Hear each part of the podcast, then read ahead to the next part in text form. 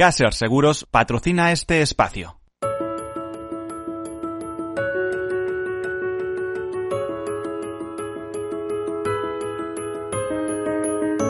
Tercer sector, un espacio para la economía social. Un programa dirigido por Miguel Benito.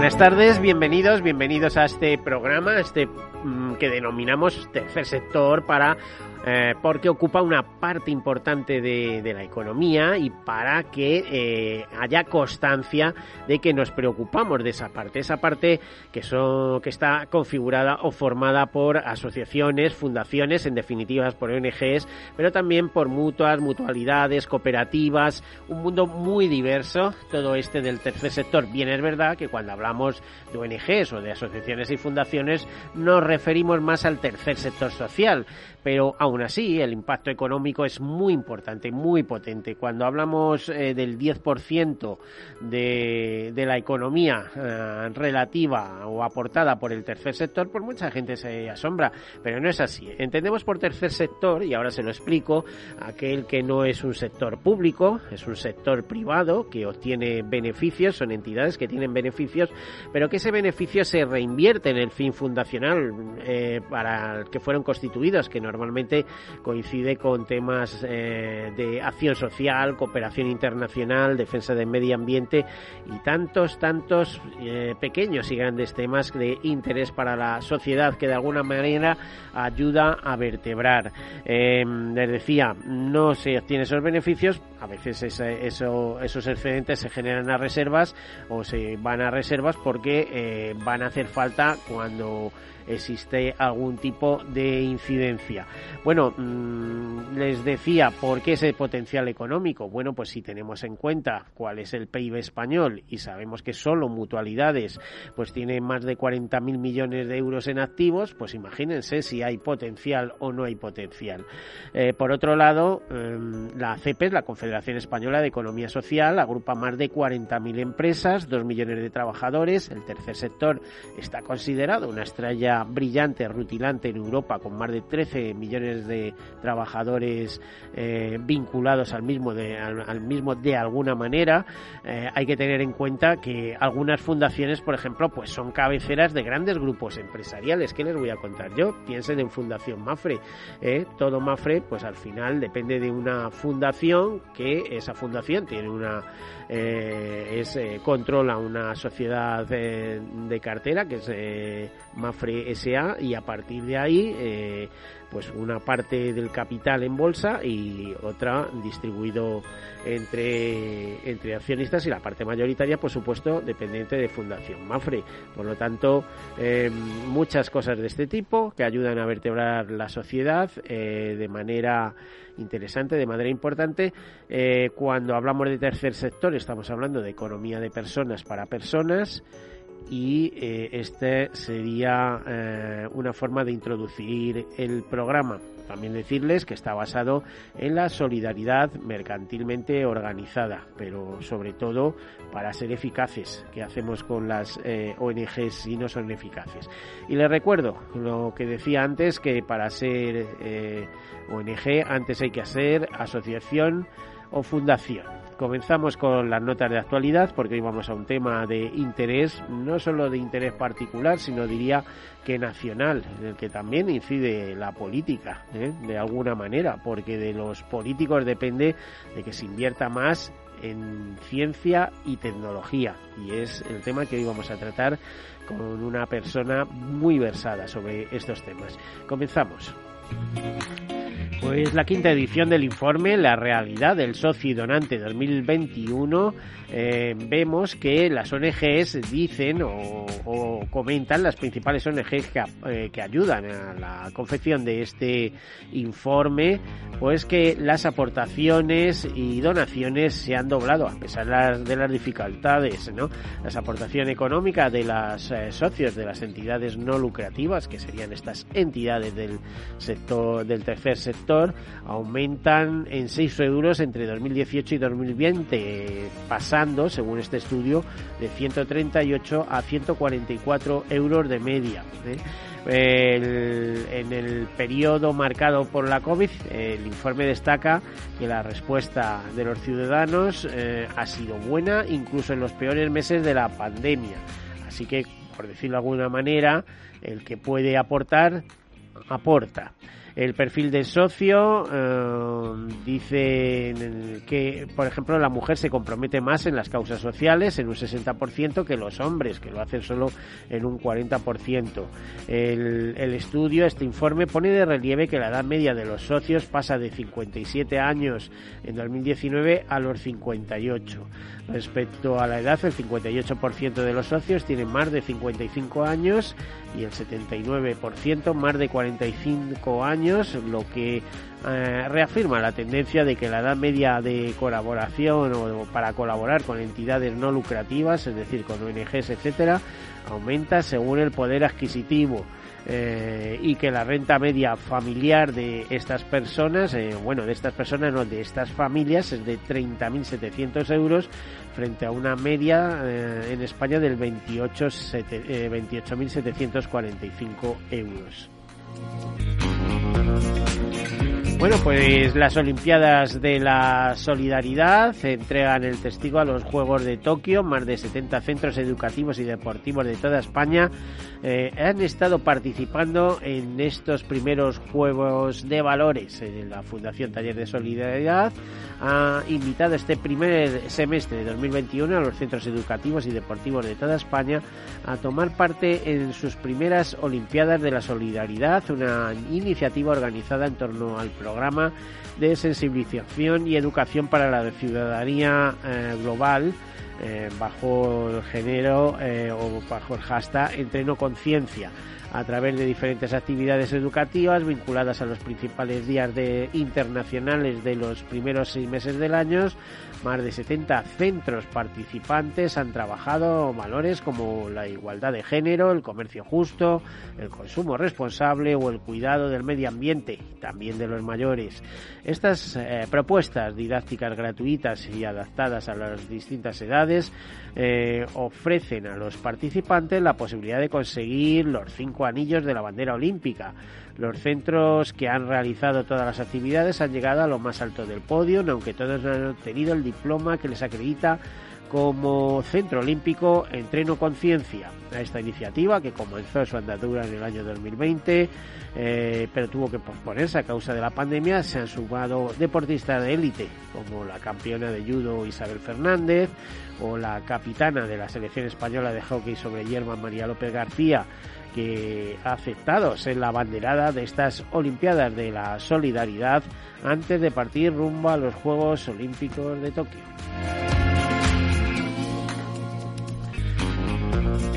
Y hemos conocido que la Fundación Mensajero de la Paz ayudó a 81.868 personas en el año 2020, tanto en España como en diferentes países del mundo, gracias a los 2,2 millones de euros recaudados.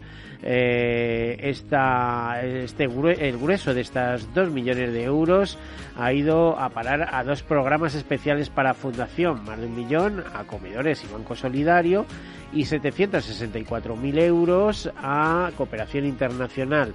El resto de este importe recaudado ha ido a formación de adultos, acogimiento de familias, así como gestión y administración. La Fundación Mensajeros de la Paz creó el primer comedor social en 2012 y hoy regenta seis comedores, eh, tres en Madrid, uno en León y dos en Melilla, en los que se ha atendido un total de 939 personas que reciben un menú completo al día.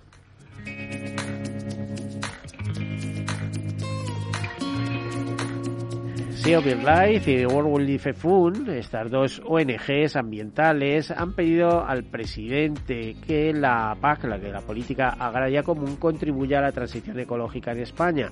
El futuro de la política agraria común preocupa y con ello eh, se eh, en el campo se pretende eh, o pretenden estas organizaciones y otras organizaciones ambientales negociar la conferencia sectorial eh, que mantendrá con el Ministerio de Agricultura, Pesca y Alimentación eh, que se hable de estos temas. Concretamente, además, en el día de hoy, el 14 de julio, las organizaciones quieren recordar al Ejecutivo en una carta que fue enviada día antes, eh, la importancia de invertir en una agricultura y ganadería sostenible como una pieza clave para alcanzar la neutralidad climática en 2050, asegurar una alimentación sana y de calidad y hacer frente al reto de la España vaciada. Es decir, nada de grandes eh, eh, supercentros de cría de animales, etcétera, etcétera, sino ir un poco más en plan tradicional.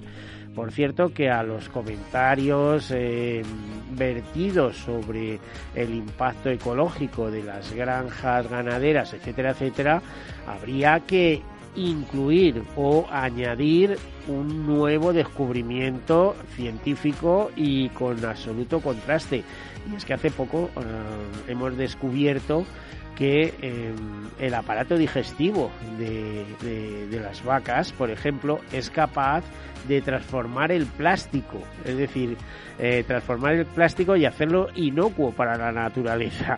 Es decir, que si tenemos un problema porque producen gases, etcétera, etcétera, y contaminación ambiental, también tienen un beneficio y es que eh, son capaces de transformar aquello que los humanos no somos capaces en, algo inocuo. O sea que un tema curioso. Bueno, y como última novedad, decirles que más de 300 eh, personas eh, denunciarán en la caravana Abriendo Fronteras la vulneración de los derechos humanos de las personas migrantes.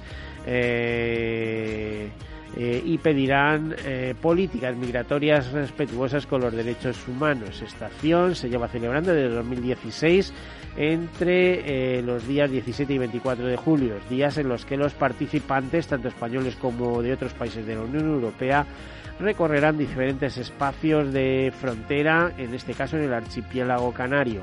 La organización de esta iniciativa explica que las circunstancias políticas, sociales y económicas de los últimos años han agravado algunas de las condiciones que empujan a las personas a migrar y que, eh, por ejemplo, el impacto de la pandemia está siendo grave en países de África Occidental y del Sahel Occidental de donde proceden la mayoría de las personas migrantes que llegan a Canarias. Bueno, pues esa es la última nota de actualidad que rescatamos en el caso de en el caso de, eh, de informaciones vinculadas a tercer sector y entramos en materia con nuestro tema. Nos interesa la ciencia y la tecnología. Yo creo que esto tiene que ser un interés no solo de las personas, sino de, de la nación al completo. No podemos ser una nación subdesarrollada, un país subdesarrollado en ciencia y tecnología, entre otras cosas porque se invierta poco. Vamos a hablar con Inma, con Inmaculada Aguilar Nacher, que es la directora general de la Fundación Española para Ciencia y Tecnología, que aquí nos acompaña en el estudio. Inmaculada, Inma, eh, muchísimas gracias por estar aquí con nosotros. Muchas gracias a ti, Miguel. La verdad es que es un placer siempre estar aquí en la radio y escuchando todas estas noticias que estabas dando tan interesantes, la verdad. Bueno, estas y habría otras mil, es increíble cómo está la, actualidad, ¿no? Realmente esas noticias lo que hacen es al final es enmarcar un poquito cuál es el programa, la pauta del programa, porque Inma, ciencia y tecnología, lo que pasa es que como, como personas que vivimos en este país, estamos preocupados, ¿no? La verdad es que, bueno, nosotros tenemos una encuesta en la FECIT, eh, en la Fundación, eh, sobre la percepción social que hay de la ciencia en, España y la verdad es que estamos hablando de unos porcentajes altísimos de interés por la ciencia, de interés por, por las vacunas. Eh, hemos pasado además de ser un país en el que pues éramos de los más antivacunas en la Unión Europea y en pocos meses somos el país con más, más personas a favor de la vacuna, ¿no? Esto sin significa que... ¿Esto, a qué se debe? ¿Es concienciación o es machaque puro y duro de los medios de comunicación, porque es que, eh, a ver, hay medios de comunicación, las televisiones algunas, que se pasan la mañana hablando de la vacuna y llegan los informativos y es que tres cuartas partes del informativo sigue siendo vacuna o la irresponsabilidad de los jóvenes porque se van de juerga. Bueno, a ver. hay un poco de todo. Yo creo que hay un tema muy interesante, muy clave, que es el propio hecho, el, hecho de que los propios ciudadanos están haciendo la campaña de las vacunas, ¿no? Eh, yo creo que, mm, me parece, vamos, el Ministerio de Sanidad creo creo que no ha hecho ninguna campaña oficial, pero es que alguna, todo algunas sí, poquito. pero poquito, fíjate poquito, que sí. pero todos todos los que nos hemos vacunado no hemos no hemos dejado de caer en la Pero si la tentación la de poner si de que- poner poner una foto no de, de la vacuna y hacer esa especie de loa a la ciencia y a la sanidad hay como es como un, casi como una fiesta no igual que la fiesta de la democracia pues ahora estamos un poco como con la fiesta de las La vacunas fiesta, yo creo que lo que hay es una obsesión, porque antes preguntabas por el tiempo, pero es que ahora vas por la calle y lo primero que te. ¿te has vacunado? Claro, por tanto, por tanto es una campaña que, que es un- va un poco de abajo arriba y esto ha influido mucho en, la- en el antivacunismo, ¿no? Digamos, y de hecho eh, también es lógico, pues la gente que tenía dudas con la vacuna al principio o que era antivacuna, pues lo que ha visto es que han pasado los meses y la gente pues no, no le ha pasado Bueno, te- nada. te y una no- cosa, el que tenía dudas, vacunado o no vacunado, sigue teniendo dudas, porque me parece que el final de la historia no está escrito, no sé. Bueno, está, la verdad es que no, no, esto no ha terminado, está clarísimo que todavía estamos viviendo situaciones de, de muchos ¿no? Y es que, fíjate que nos hemos metido con el tema vacunas, pero alarma bastante que personas vacunadas terminen hospitalizados también, ¿no? O sea, Mm. con pauta completa. Sí, pero eh, es una excepción muy pequeña. Mm, digamos, el- la otra cifra que también se puede mencionar, Miguel, es el hecho de que, de que no hay, hay apenas fallecidos, eh, que las personas con, con la doble, con la pauta completa no están teniendo. Estamos hablando de casos muy pequeños, ¿no? Eh, que creo que va- es importante valorarlos, y es porque yo creo que eso nos debe llevar a reflexionar en los cuidados y en, los riesgos que aún corremos. Eh, pero por otro lado, las grandes cifras lo que hablan es de, es de un bueno de una inmunidad de, grupo, ¿no? Que es yo creo que es a lo que aspiramos todos y es lo importante. Eh, bueno, mm, yo creo que en este país eh, la ciencia se ha puesto en el centro, ¿no? En los últimos meses, gracias o mm, a causa de la pandemia, podríamos decir, se ha puesto en el en el centro de la del debate, ¿no? Pero no solo en el debate social, la gente habla de esto en los bares, eh, también está en el centro del debate político, en el centro del debate económico también. Las empresas, grandes empresas, están re- realmente no- nos ha llegado muchísimo durante la pandemia, durante el confinamiento, pero también ahora hay un gran interés por parte de las empresas privadas y por parte de las eh, grandes empresas españolas por aportar ayuda al, al tema a la a financiación de la ciencia, lo cual significa que, que la ciencia o la necesidad de que la ciencia eh, tenga un protagonismo mayor en este país eh, se ha puesto, yo creo que está en la agenda, ¿no? En la agenda de, de todos, la política, la económica, la social. Bueno, es eh, muy importante. ¿Qué es la, la Fundación Española para la Ciencia y la Tecnología? ¿Cuál es su origen? ¿Cuál es su recorrido? Bueno, pues es una, es una fundación que depende del- económicamente o financieramente del Ministerio de Ciencia e Innovación. Y bueno, la misión de la Fundación Española para la Ciencia y la Tecnología no es otra que la de reforzar, así a grandes líneas, el vínculo entre la ciencia y la, y la, y la sociedad. ¿no? Eh, la idea es promocionar pues, la ciencia abierta, la ciencia inclusiva, la educación y la cultura científica, el despertar las vocaciones, el atraer el talento, retener el talento, digamos, colaborar a la política científica en, en- en acercar todos esos objetivos a la, a la sociedad civil.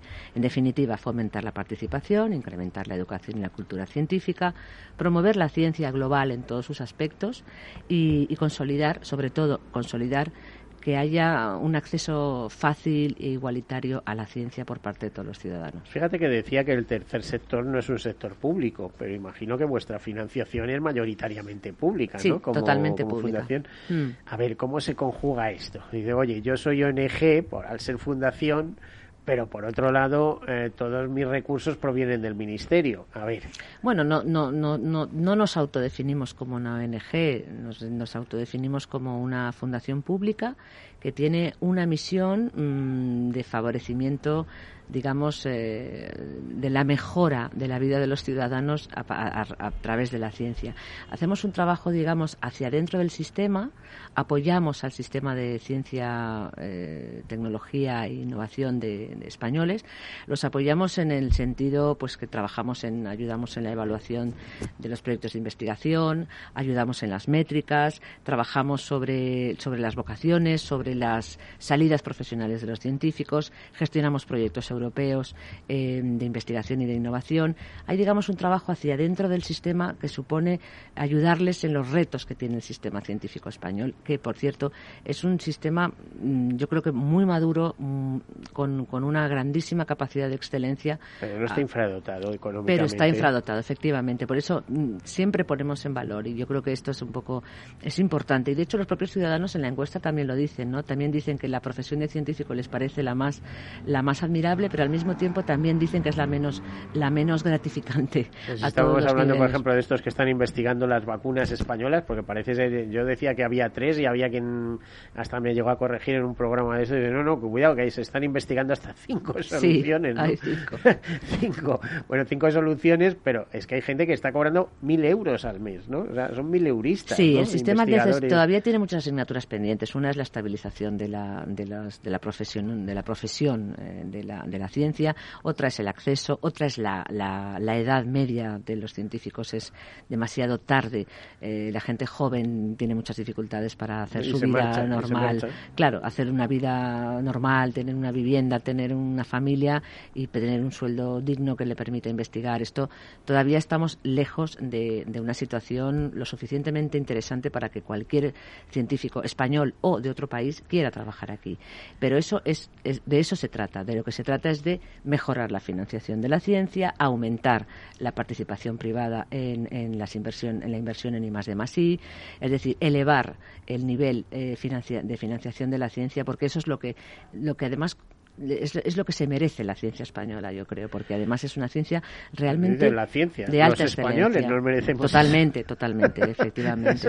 es que a veces causa un poco vergüenza o ver que los mejores científicos españoles están al servicio. Sí, pero no todos, tampoco todos los gobiernos han apostado por la ciencia, o sea, y, la gente ha votado a esos gobiernos. Quiero decir que, que en definitiva, yo creo que para mí el antes y, el, antes y el después, Miguel, de esta situación es que yo creo que ahora es muy difícil que alguien se plantee que, me refiero a un gobierno, ¿no? El del color que sea, debería de ser muy difícil y creo que estamos cerca de que, de que esto sea así, eh, muy difícil eh, retroceder ¿no? en, la, en la inversión de ciencia.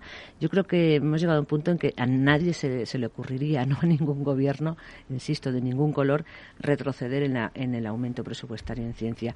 Esto pues se debe a que hemos sido muy conscientes de la importancia que tiene la ciencia para nuestro bienestar, para, nuestra economía, para nuestro progreso, para ser un país competitivo, un país de conocimiento, un país de innovación, que es un poco el objetivo el objetivo que, persigue eh, cualquier cualquier fundación que trabaja sobre el tema de la ciencia y la innovación. Inma, vamos a hacer una breve pausa. Inmaculada Aguilar, directora general de la Fundación Española para la Ciencia y Tecnología. Enseguida volvemos. Hasta ahora.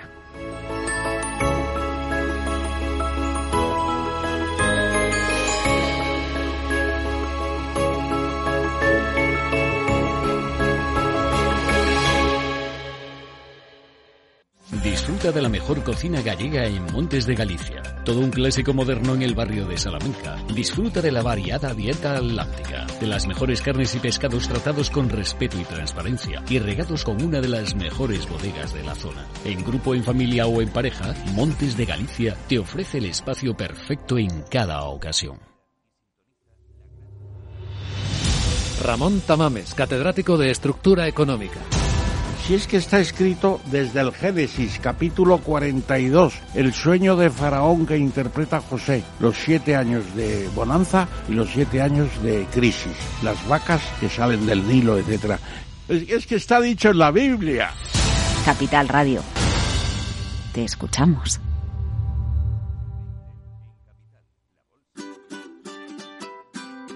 Mesa y Descanso es el programa donde Mar Romero te acerca cada fin de semana los mejores productos, te invita a disfrutar de los buenos vinos de cada denominación de origen y a conocer restaurantes y lugares de ocio con un encanto especial. Mesa y Descanso, los domingos a las 13 horas, aquí en Capital Radio. Esto te estás perdiendo si no escuchas a Rocío Arbiza en Mercado Abierto. Xavier Puig profesor de finanzas en la Universidad Pompeu Fabra. Estáis de mala educación preguntar eh, cosas de dinero. Yo recuerdo en países anglosajones que a veces es lo primero que te preguntan, ¿no? Eh, ¿Cuánto cobras? y para nosotros nos parece impúdico. Mercado Abierto con Rocío Arbiza. Tercer sector, un espacio para la economía social. Un programa dirigido por Miguel Benito.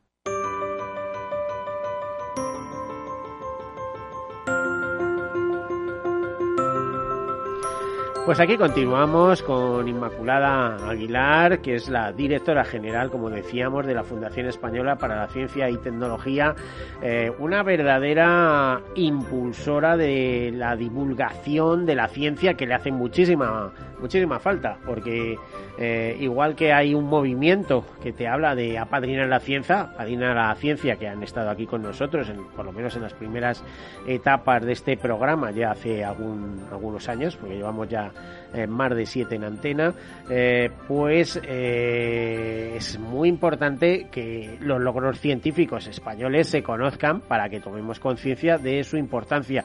Y porque si queremos un país avanzado y competitivo, no nos queda otra que apostar a la ciencia y a partir de ahí pues organizar producciones, industrias, cosas importantes. Inmaculada, bueno, bienvenida de nuevo. Eh, decirte, señalarte el placer que nos supone tenerte entre nosotros. Igualmente, Em, para mí. ¿Por qué, eh, ¿Por qué no se ha dotado de medios eh, económicos suficientes? ¿Por qué se gasta en cosas bueno, iba a decir que también necesarias, ¿no? Necesitamos aviones de defensa súper caros que nos ayuden a resguardar nuestros cielos, pero también necesitamos para avanzar los inventos, la ciencia. ¿Por qué ha estado infradotada? Es una, es una pregunta mm, casi de lamento, ¿no? Yo hago la misma. Eh, hay que pensar también, Miguel, que la ciencia está en todas partes. O sea, la ciencia está en los, esos, aviones, la ciencia está en la agricultura, está en la ganadería. En una medicina, ¿verdad? Claro, Un en, una- en medicamento, un en un- medicamento, está en una máquina, está en un teléfono móvil, está en unas gafas que utilizamos para leer de cerca.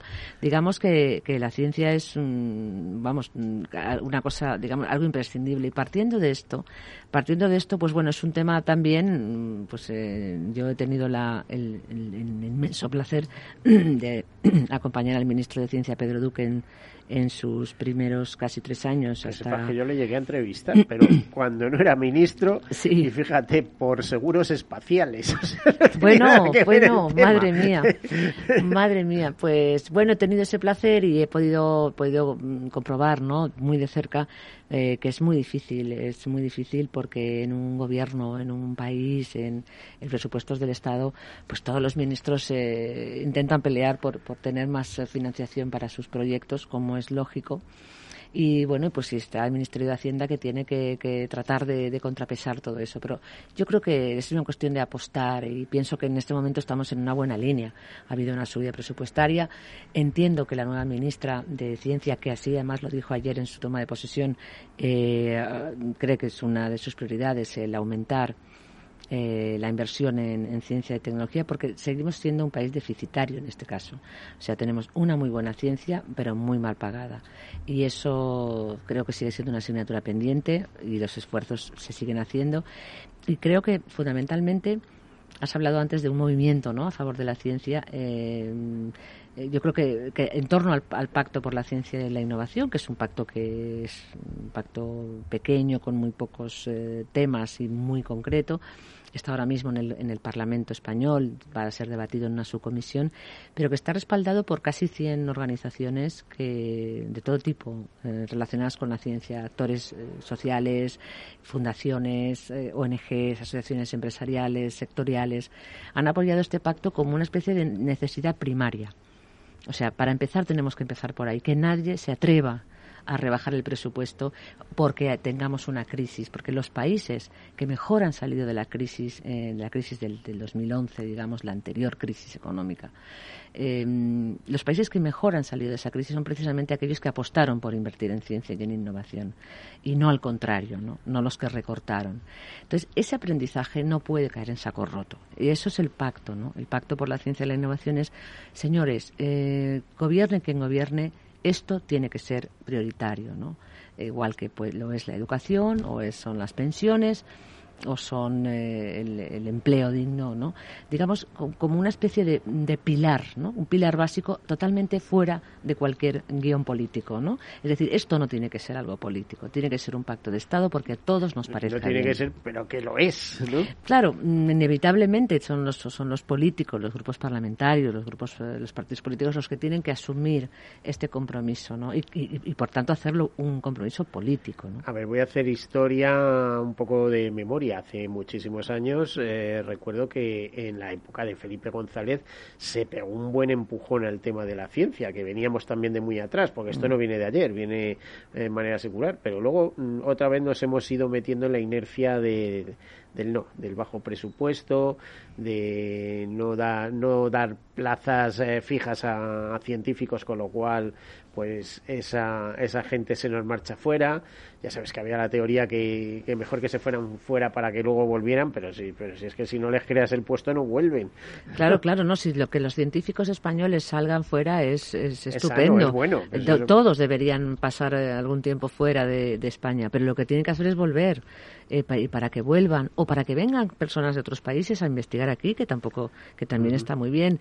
Eh, para eso tienes que tener un sistema que, que permita ser competitivos con otros países, ¿no? En sueldos, en bienestar de los profesionales, sobre todo los científicos de alto nivel, pues que encuentran en un Max Planck en Alemania o en una universidad europea, cual sea, eh, una situación económica, pero no solo económica, sino también de estabilidad, de, de recursos, todo eso tiene que es, lo que permite atraer el talento. Un microorganismo, un microambiente que haga todo eso, ¿no? Y, mm.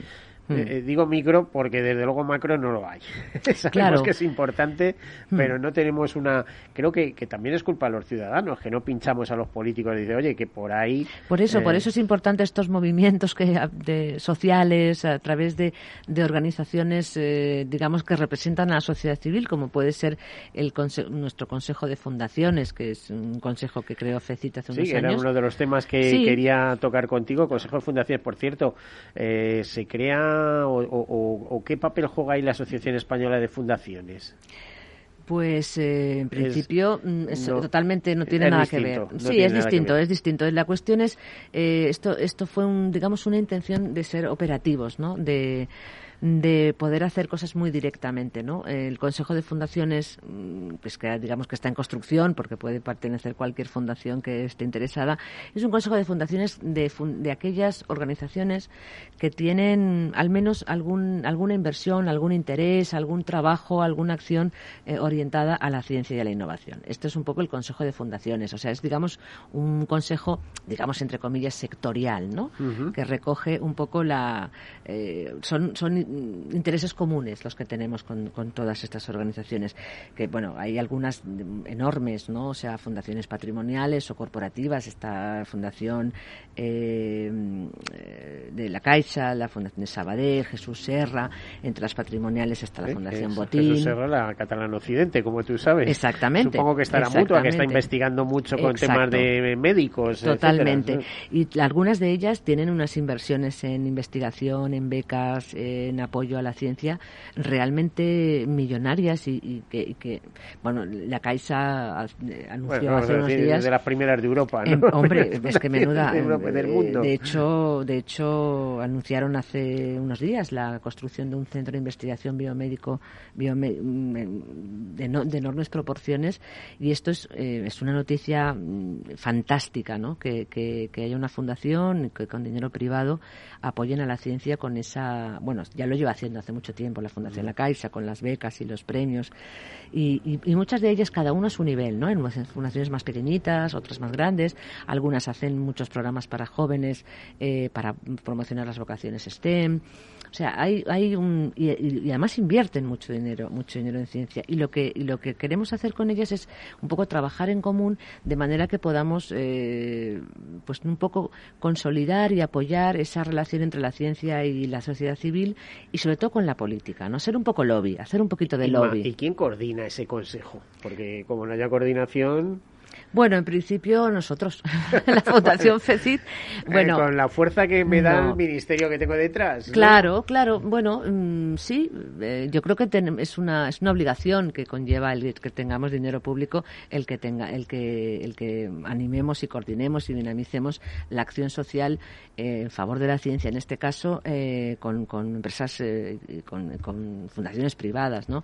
Creo que es una es un nos corresponde, ¿no? Dinamizar eso y me consta, yo llevo poco tiempo en la fundación, pero tuve ya una reunión con el Consejo de Fundaciones y me, me, me sorprendió el entusiasmo enorme que tenían todas ellas en el en el asunto de poder ser un poco vigilantes del pacto, ¿no? El, ir vigilando el pacto. y figurar, pues decir, oye, si estoy invirtiendo en esto, claro. Eh, lo hago por responsabilidad social corporativa, en el sentido de que tengo una actividad económica X y tengo una fundación para devolver a la sociedad los, eh, aquello de, la, de lo que obtengo, eh, por lo menos que me conozcan. ¿no? Exacto, además es que es, es un, nos pareció que era el momento idóneo o era un momento donde no podíamos eh, no movernos en, este, en esta línea. Y todas las, las, fundaciones que participan en este consejo, que ya te digo que me sorprendió su entusiasmo enorme que tenían con, con, con el tema del pacto, con apoyar, con organizar cosas, con. Em, la verdad es que un, mucho interés, además de lo que tú dices, que es un interés por rentabilizar también su inversión y, y su, y su apoyo apuesta por la ciencia, también porque pensaban, igual que nosotros lo pensamos, que es un momento ahora mismo eh, muy importante, ¿no? Y muy eh, yo creo que las empresas, las empresas han, ah, del IBEX 35, las grandes empresas españolas, han apostado mucho por la cultura española, en su RSC, en sus trabajos sociales. Bueno, es que da miedo las transformaciones a las que nos vamos a enfrentar en, muy poco tiempo. ¿eh? Efectivamente. Eh, transformaciones brutales, e increíbles. Exacto. Y yo creo que todo el mundo ha entendido ese reto ¿no? en el que ahora mismo estamos. Muchas empresas han, participado y están participando en los proyectos de plan de recuperación, están peleando por estar en, en esa, en esa eh, quiniela ¿no? de, los proyectos estratégicos de país. Y durante la pandemia mm, yo lo viví muy de cerca y fue sorprendente ¿no? la cantidad de empresas españolas, no solo que hicieron donaciones económicas a, pues, al CSIC, al Centro Nacional de Biotecnología, donde se están investigando las vacunas, algunas de ellas, en este caso las del profesor Enjuanes o el profesor Esteban, pero todos querían, eh, bueno, me llegaba todo tipo de, donaciones, pero no solo donaciones, sino también eh, ayudar en, intermediar con, con otros países, con empresas grandes, Mm, bueno, hay empresas que pusieron, incluso nos pedían no, no aparecer con su nombre, cosa que a mí me pareció emocionante porque no, no querían, enter pero empresas que nos pusieron mm, aviones para traer cosas, eh, que nos compraron robots para, para hacer PCRs mucho más masivas en los primeros tiempos del confinamiento. Eh, realmente la movilización privada, ¿no? Eh, la pública también, evidentemente, se destinó mucho dinero no previsto a investigaciones de, para el fondo COVID, para igual que hizo sanidad, se invirtió mucho dinero en vacunas que no estaba previsto, se aumentó todo tipo de recursos para mm, investigadores que estaban haciendo o bien tratamientos o bien eh, o bien vacunas pero en la parte esta de la empresa privada volcada, ¿no? Que mm, eh, me decían algunos empresarios, me decían así un poco en plan personal, ¿no? Me decían, bueno, es que hemos invertido muchos años en deporte, ¿no? Y en, y en cultura, ¿no? Como imagen de marca país, ¿no? Eh, nuestros deportistas, nuestra cultura. Ahora queremos invertir en ciencia, ¿no? Queremos ayudar a esto, queremos que nuestro presupuesto suba, porque además si queremos llegar a ese 3% del PIB en el 2030, no, no hay más remedio que que las empresas privadas también apuesten por el I de Madrid, porque solamente con presupuestos estatales eh, no, no, no se puede llegar a ese porcentaje. Tenemos que parecernos más a esos países a los que nos queremos parecer, donde la inversión privada está, eh, digamos, forma parte de, la, de lo que es la financiación de la ciencia o del I de Masí. Bueno, y también para, para todo eso y crear conciencia social, como decía, mm, para favorecer la ciencia, pues hay que explicar, hay que ser conscientes de, su importancia. Yo creo que, que la COVID-19 ha sido una ocasión en ese sentido de decir, fíjate la diferencia de tener investigación o no tener. Eh, un ejemplo, la, la vacuna BioNTech eh, Pfizer, ¿no? Eh, Pfizer. una pequeña empresa alemana como es BioNTech, además dirigidos por un matrimonio de origen turco, investigadores, de médicos, son capaces de dar con una solución, ¿no?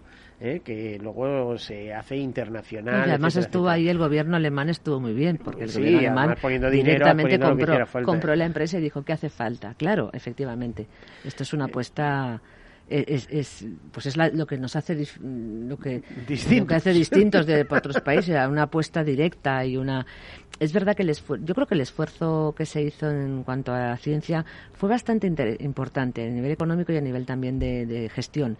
Eh, fueron si no recuerdo mal 30 eh, millones eh, para el fondo covid y se presentaron muchísimos proyectos. Hubo proyectos de investigaciones interesantísimos para temas de filtros temas de filtrados, de limpiezas de aire, medición de CO2, tratamientos médicos, respiradores, eh, respiradores, o sea, y además en, un tiempo récord, o sea, la ciencia casi casi eh, iba a la misma velocidad que la propia pandemia, cosa que no ha ocurrido nunca y que realmente es, es sorprendente la velocidad con la que la ciencia ha ido, ha ido dando con soluciones, no solo la española, la ciencia internacional, porque la ciencia al final siempre es un tema internacional, es muy difícil que, que hablemos de ciencia española más allá de la nacionalidad de los investigadores. Inma, eh, a ver, teniendo como pantalla, eh, que somos muchas veces pantalla o, espejo donde se miran eh, países de América Latina, eh, ¿cómo no somos conscientes de, la importancia que supone aquí potenciar la ciencia, que donde puedan venir a ejercer, a, practicar investigadores norte, o sea, de toda América, iba a decir de Norteamérica, a lo mejor es más difícil, pero de toda América Latina, de Colombia, de Perú, de Argentina,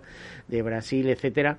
Además, creo que hay iniciativas en este sentido y que creo que Córdoba incluso está nominada como capital de la ciencia eh, de América Latina, ¿no? Es decir, para centrar investigaciones.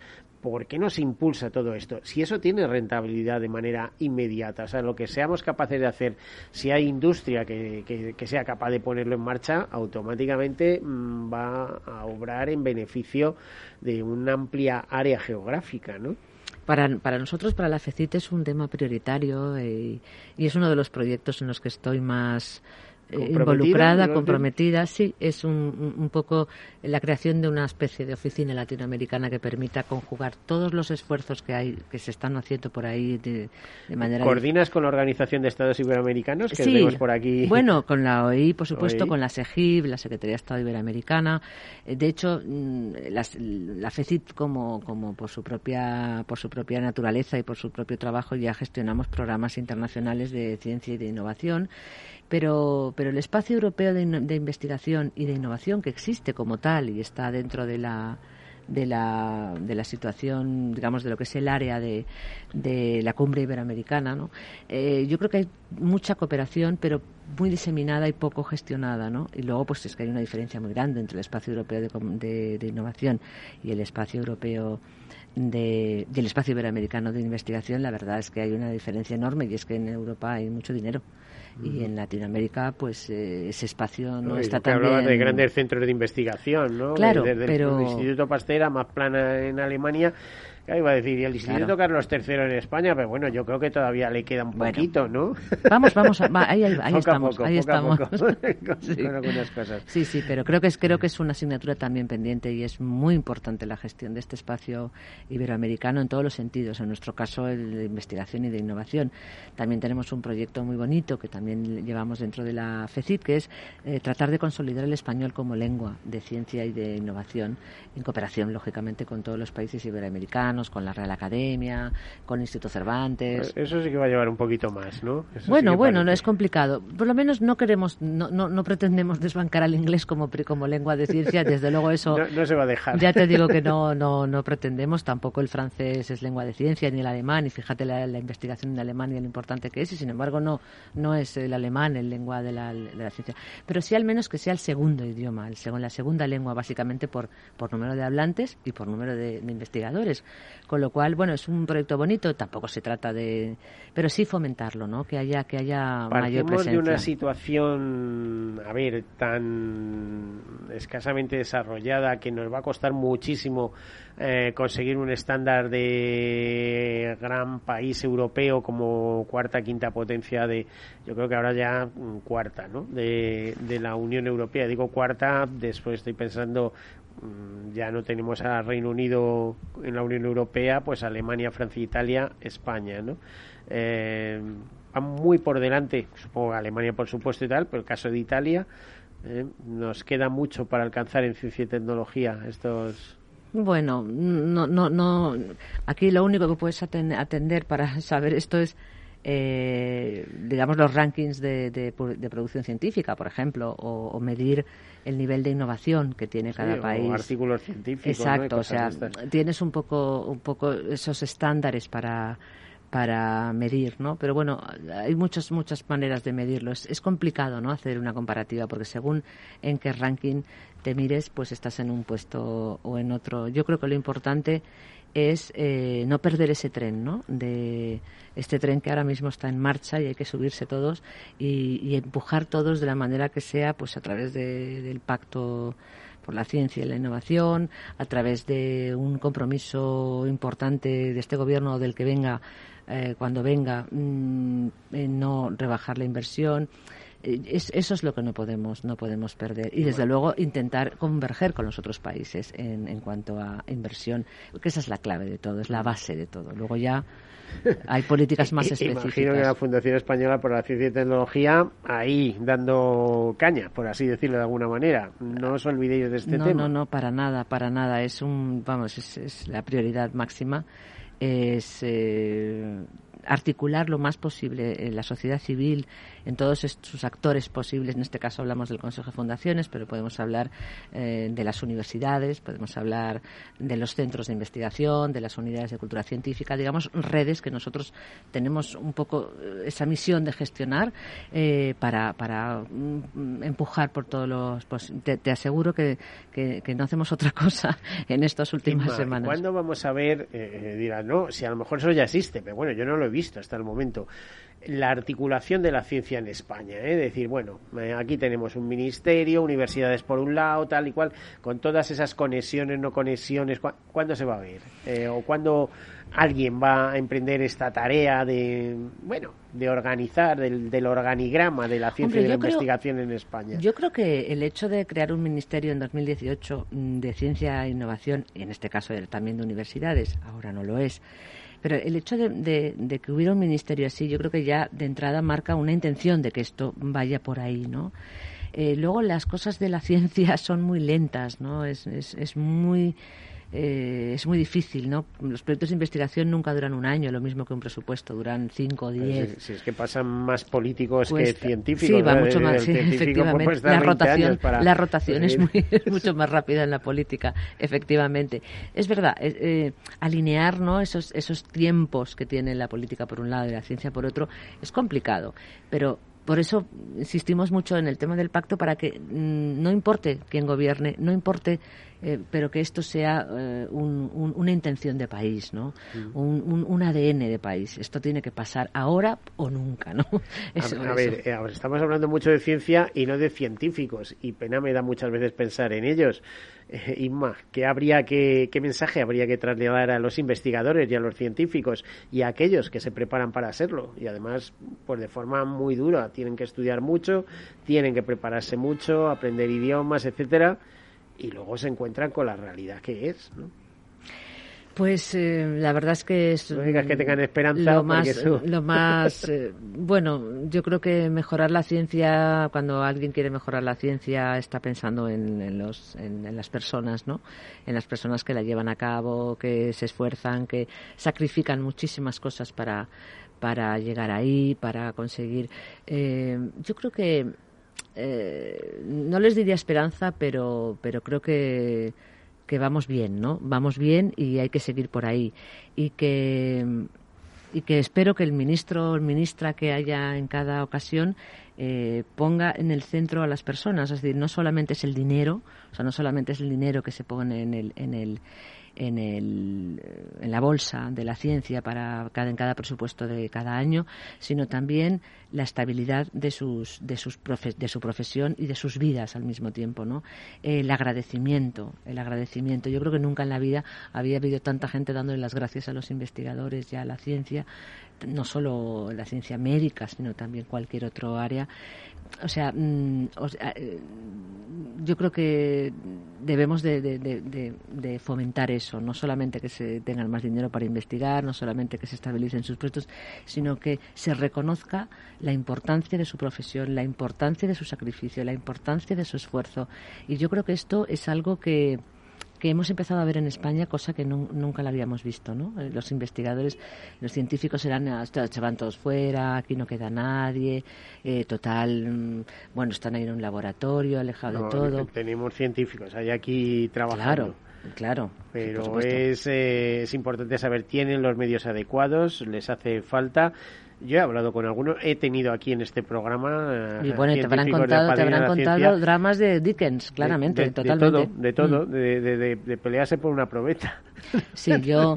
Eh, es que vas a un laboratorio inglés y no hay problema de material y tal, y aquí tienes problema de material. Sí, cuesta mucho. Yo, la verdad es que hemos he tenido la, la, suerte de acompañar al ministro Duque durante estos años eh, y he visitado muchos centros de investigación y y he escuchado muchas cosas y hemos visto muchas cosas que no, no son fáciles de resolver mm, inmediatamente ni de un plumazo, pero realmente... Eh, pero con decir estamos en ello pero, es importante el pero, francamente, hombre, mm, ya te digo yo que en el Ministerio de Ciencia e Innovación, a quien conozco a todo el mundo allí ahora mismo, eh, sinceramente el compromiso personal es muy fuerte con, con, esto, porque hemos visto muchas cosas y muy gordas, y muy graves, y muy terribles, francamente. ¿Y, nadie las había visto antes?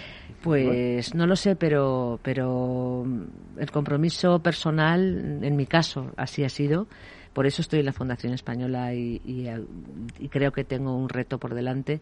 De verdad, el compromiso personal que he adquirido viendo lo que he visto es muy, importante, ¿no? Y, pienso que también así ha sido en el, caso del ministro Duque, que también, bueno, tendríais que haber visto cómo ha trabajado al pie del cañón de verdad y en el campo y llamando por teléfono él directamente a los científicos o a los o a las empresas para eh, contactar. Bueno, yo es que le he visto hacer unas cosas que de verdad increíbles, o sea, de, de ponerse de verdad mm, eh, arremangadísimo totalmente y, y muy comprometido con, con todo lo que ha visto y con todo lo que quería hacer bueno, no sé, tampoco se trata de poner aquí de loar a ningún ministro, pero era mi experiencia. Dime. Sí, la verdad es que esto va a haber que subrayarlo, ¿eh? que has mm. estado hablando estupendamente del ministro. Bueno, le conozco y sé que habrá sido así seguro. No puedo hacer otra cosa porque eh, es así. Inma, el último minuto, un mensaje muy rápido de segundos ¿eh? sobre ciencia y tecnología. Bueno, pues esta es nuestra oportunidad en España para que la ciencia, el conocimiento, la tecnología, la innovación piloten nuestra economía y nos hagan competitivos. Bueno, pues muchísimas gracias, Inmaculada Aguilar, eh, directora general de la Fundación Española para Ciencia y Tecnología. Esperemos que no sea la única vez que estés aquí con nosotros compartiendo, que podamos volver, pues es, podamos volver a tocar este tema. Muchísimas gracias por estar aquí. Bueno, a todos ustedes, despedirnos hasta el próximo martes y bueno, feliz semana. Hasta luego. Caser Seguros ha patrocinado este espacio.